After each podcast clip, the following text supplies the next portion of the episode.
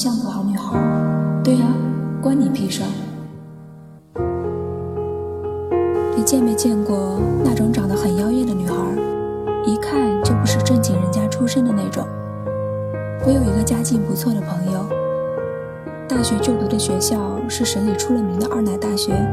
每到周末，只要你骑着脚踏车从他们学校门口经过，你就会有一种进入豪车展览会的错觉。从门口那个蓝色的破旧保安亭开始，法拉利、保时捷、宾利、路虎，各式各样的豪车整齐有序地排列在他们学校门口，一直延伸到校门口外几百米。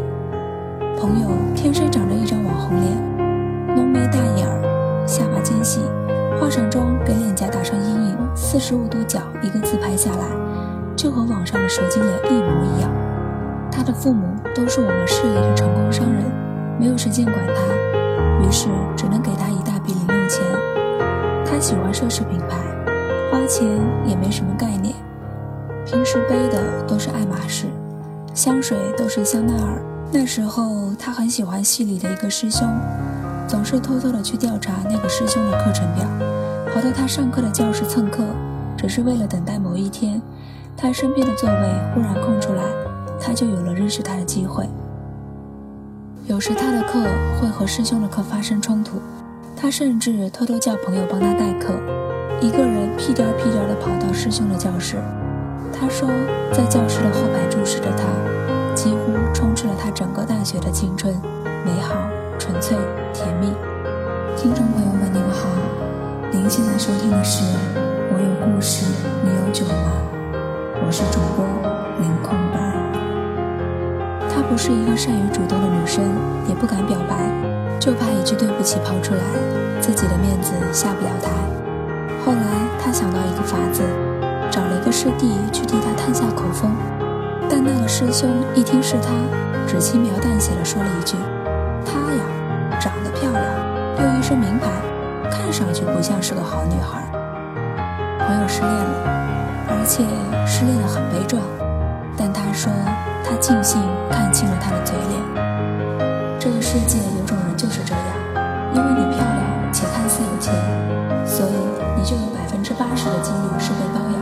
他们用他们肮脏的世界观强加在别人身上，以此成全自己那些自以为有理有据的臆想。学生时代的我很喜欢开黄腔，总觉得这样特别容易和别人打成一片。而且那个时候我也很天真的以为，没有人会把这件事情当真。直到有一次，隔壁班一个男生害羞的跑来问我：“你要不要和我处对象？”我知道。你的经验比我丰富，我一脸大写懵逼的望着他，不明所以。他有些着急，说：“他们都说你那方面知识很厉害，那你一定是谈过很多男朋友了。”我是处男，想找个有经验的人教我。当时的我面不改色，笑容可掬。笑你个头！我去你大爷的！你哪只眼睛看到我交过男朋友了？你哪只眼睛瞅见我那方面很有经验了？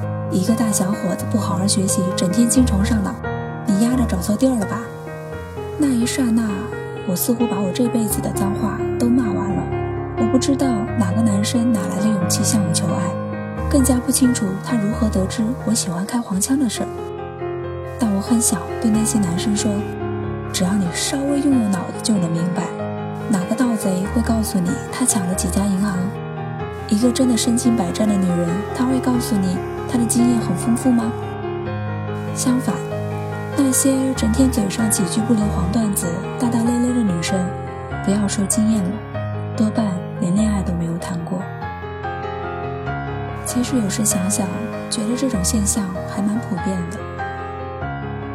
你失恋了，脑门一热跑去做了一个纹身，于是别人就觉得你是个不正经的女人。你厌倦了黑长直的小清新，偶尔。化个妖艳的妆容出门，于是别人就觉得你骚气侧漏。你因为工作常常出入老总办公室，和老总偶尔吃几次饭，别人一定觉得你和攒下来的钱给自己买了个很贵的名牌包，别人兴许就在背后议论你又傍上了哪个大款。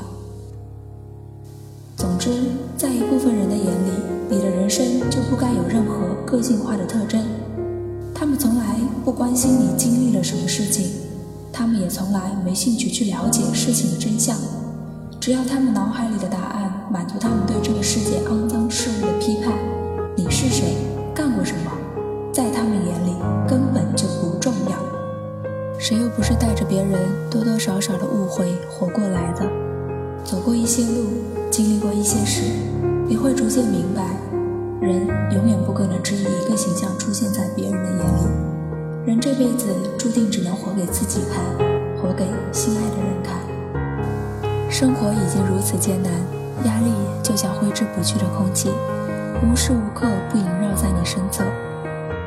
生活的快乐幸福，就已经是生命全部的意义了，不是吗？就让那些人继续质疑、非议。